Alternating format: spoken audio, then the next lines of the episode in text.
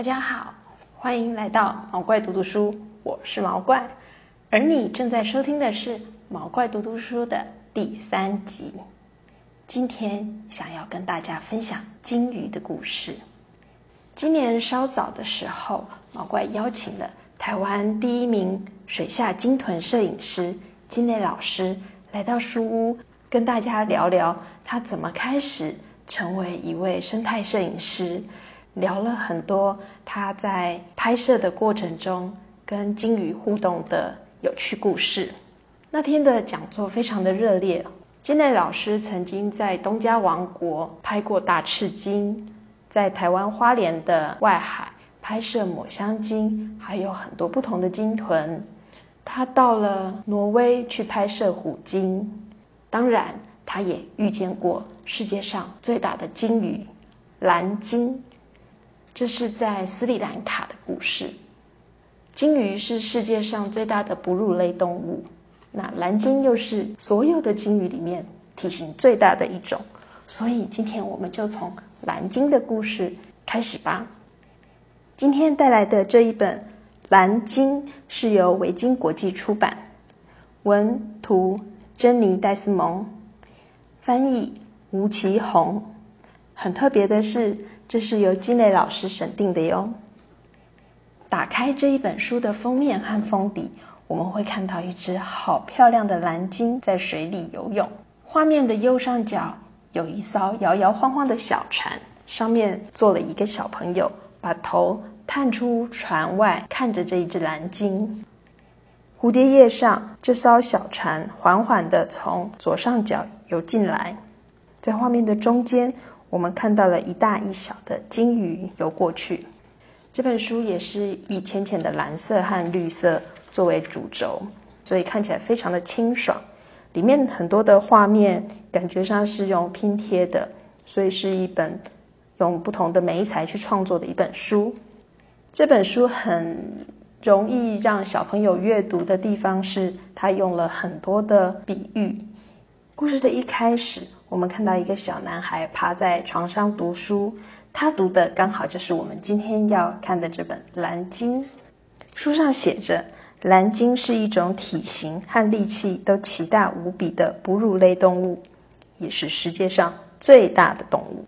因为蓝鲸实在太大了，连曾经亲眼看见蓝鲸的金磊老师都很难去形容眼前的庞然大物。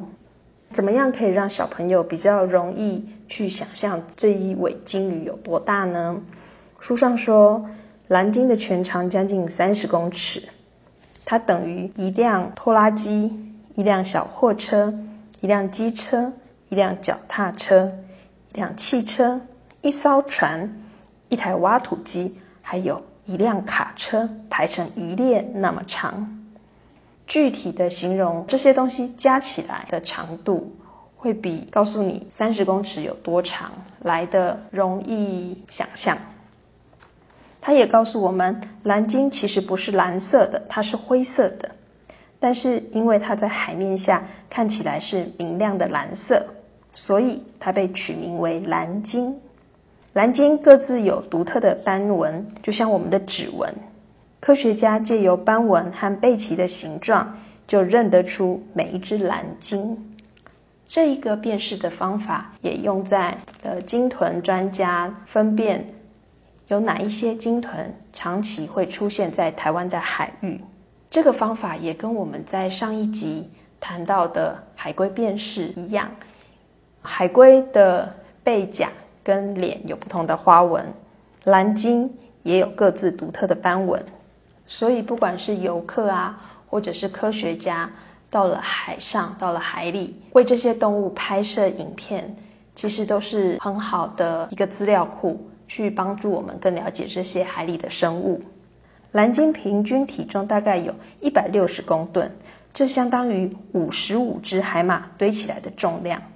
在我们身边的很多动物，公的体型通常会比母的大，那鲸鱼刚好相反。母鲸鱼的体型相对比较大，也比公鲸鱼重。因为母鲸鱼必须要独自照顾宝宝，所以它必须够大、够重，才能分泌充足的奶水喂饱它的鲸鱼宝宝。金鱼宝宝在妈妈的肚子里面会待上将近一年的时间才出生，它一出生就有六公尺长，每天必须要喝五十加仑的奶，通常一瓶家庭号的鲜奶大概就是一加仑，也就是说金鱼宝宝每天必须要喝五十瓶家庭号的妈妈的奶，那它每个小时可以增加四公斤哦，所以长得很快。陆地上为什么我们找不到这么大的动物呢？因为海水里面具有盐分，这些含有盐分的海水可以为巨大的鲸鱼提供浮力。一旦离开水面，任何动物的骨架都没有办法支撑庞大的体重，所以陆地上的动物体型不可能像鲸鱼这么大。除此之外，海水也为我们所有的生物都提供了浮力，包含。河马呀，人类呀，在谈到蓝鲸的眼睛时，这个页面呈现的应该就是真实蓝鲸眼睛的大小。蓝鲸的眼睛宽度大概是十五公分，在书本上我们觉得它占了一半的版面，可是比对蓝鲸的体型比例，这个眼睛其实很小，而且它们的视力、嗅觉和味觉都不好。不过，蓝鲸有很好的听力，它的触觉也非常的敏感。世界上的鲸鱼大致分为两种，一种叫做齿鲸，一种叫做须鲸。台湾外海常常可以看见的抹香鲸就是齿鲸中体型很大的一种，蓝鲸则是属于须鲸。须鲸顾名思义没有牙齿喽，那它要怎么进食呢？须鲸的上颚有三百到四百片长得像是牙齿的须鲸板。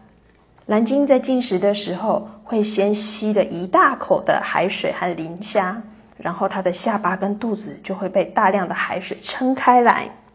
在把磷虾吞到肚子之前，它会用舌头把所有的水都推回大海。这时候，它的须鲸板就派上用场了。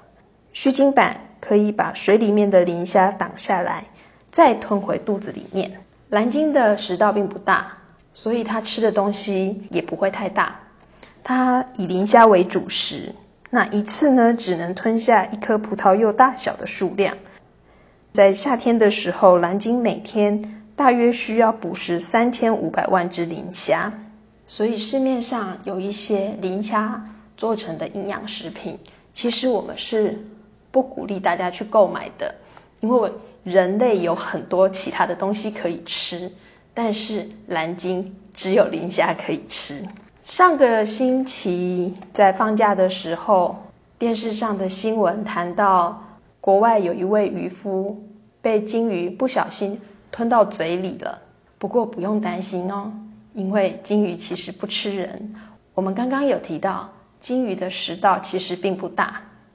如果你不小心被它吞到嘴里，它只会觉得，哎，我不小心吃到了奇怪的东西，就像你走在路上，可能有一只蚊子不小心飞到你的嘴巴里这样，那它就会赶快把你吐出来。我们要怎么知道鲸鱼的寿命呢？从前的科学家会从鲸鱼的耳朵里面取出一种叫耳塞的东西，他们利用耳塞的厚度去推算蓝鲸的年龄。不过这一个方法必须要捕捉鲸鱼，而且过程非常的残忍，数字又不够准确，所以后来的科学家就不再采用这样子的方法去知道鲸鱼的年龄。科学家采用了另外一个方法，就是他们如果有发现出生的鲸鱼宝宝，会想办法去追踪它。那就像刚刚提到的，我我们可以用拍照的方式去辨识每一只特别的鲸鱼。这些资料留下来以后，也就方便科学家去追踪。现在我看到的这只大鲸鱼，会不会是几年前我们在某处遇到的小鲸鱼？在这个画面里面，鲸鱼跟海龟一样，没有办法在水里面呼吸。不过蓝鲸一口气可以闭气大约三十分钟。当然，它闭气时间的长短，受它的活动量啊、体型的大小会有所不同。当蓝鲸到水面呼吸的时候，它喷发出来的气体可以有十公尺这么高，它吐一口气就可以灌饱两千颗的气球。在它吐气的时候发出的轰然巨响，也可以传到好几公里之外。蓝鲸是游泳好手，它游泳的姿态优雅，有流线的体型。鲸鱼在游泳的时候，尾巴是上下拍打的，有一点像是鸟的翅膀，而不像鱼的尾鳍是左右摆动的。这是鲸鱼跟鱼很大的不同的地方。蓝鲸也有耳朵，它的听力非常的敏锐。蓝鲸的耳朵长在眼睛的旁边，除了听到外界的声音。蓝鲸也会唱歌。世界上不同的鲸鱼有不同的歌声。蓝鲸的歌声比喷射机引擎还要响亮，可以传到一千公里以外。不过，虽然它的嗓门很，但是声音的频率非常低。人类必须要使用很特殊的设备，才可以听见它的歌声。鲸鱼的歌声是彼此沟通还有导航很重要的工具。在茫茫的大海中，这些这些歌声会带领着，不管是蓝鲸或是其他种类的鲸鱼，找到食物，找到它的同类，找到它的伴侣。现在的船只越做越大，发出的声响也比小船大很多。而这些大大小小的船发出的引擎声音，其实是会影响很多的水中生物的。所以，对不管是我们上一次提到的海龟，或者是今天提到的蓝鲸来讲，这些噪音都有可能会让它在大海中迷路。大多数的蓝鲸会在夏天的时候，在呃比较靠近南极跟北极的地方捕食磷虾，等到冬天的时候，它们就会迁徙回赤道附近的温暖海域过冬，同时也在这个地方。产下宝宝。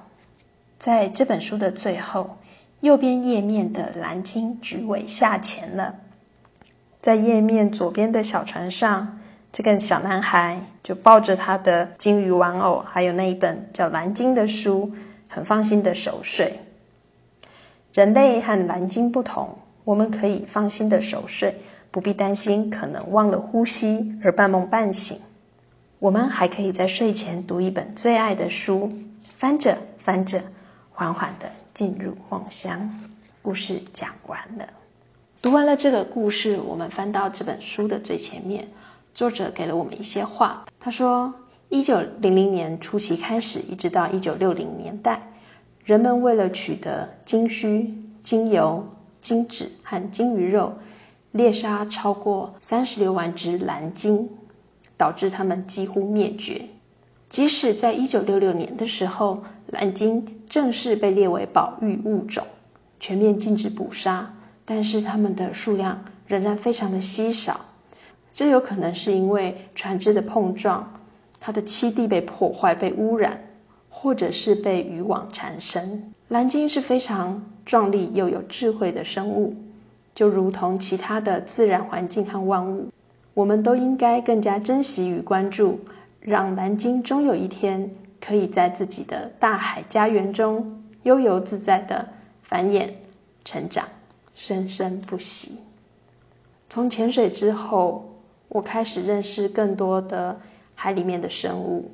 海里面的每一种生物对我来说都非常的惊奇。在海里看到的，不管是鱼啊。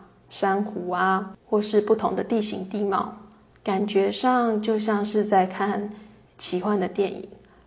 任何你想象中的生物的形态，都可能会在海里出现。也是因为潜水，我开始去关注海龟、鲸鱼，或者是其他海洋生物的生呃的生态，以及它们现在所受到的威胁。在陆地上的生物，或者是在陆地上的地形地貌，当它们被破坏的时候，我们马上就会注意到，摄影机都会跑去拍，立刻就会有人开始关注，呼吁要保育它。但是地球有百分之七十的面积是由海覆盖的，所以我们对海里的生态、对海里的地形地貌，其实了解的很少。由于科技的发达，我们的货船、渔船都越来越大，它其实对海洋生态造成了一定的污染跟破坏。可是因为没有那么容易被大家看到，所以很多人觉得海洋的资源好像是取之不尽、用之不竭。毛怪很希望利用介绍海洋相关的绘本，让大朋友、小朋友多一些对海洋的了解。我们了解它之后，就会更想要去好好的爱惜它、保护它。原来毛怪跟金磊老师约定好，要在书屋再办一场专门对小朋友的鲸豚讲座。很可惜的，因为疫情的关系，这个计划就暂时被搁置了。很希望疫情赶快过去，等到大家可以出门的时候，我们再邀请金磊老师到书屋来，跟小朋友分享他看到的不同的鲸豚，然后遇到各种很有趣的事情，包含他被鲸鱼撞到啊，或者是在很冰冷的挪威海里拍摄鲸鱼。希望大家会喜欢今天的故事，毛怪也会在粉丝页。贴上金磊老师摄影作品的连结，那大家有兴趣的话，可以到金磊老师的 IG 啊，或者是 Facebook 上面看看他拍摄的鲸豚。你也可以在网络上寻找更多跟鲸鱼有关的讯息或知识。那在下一集，毛怪还会再带来另外一本跟鲸鱼有关的绘本，所以我们下一次见喽，拜拜。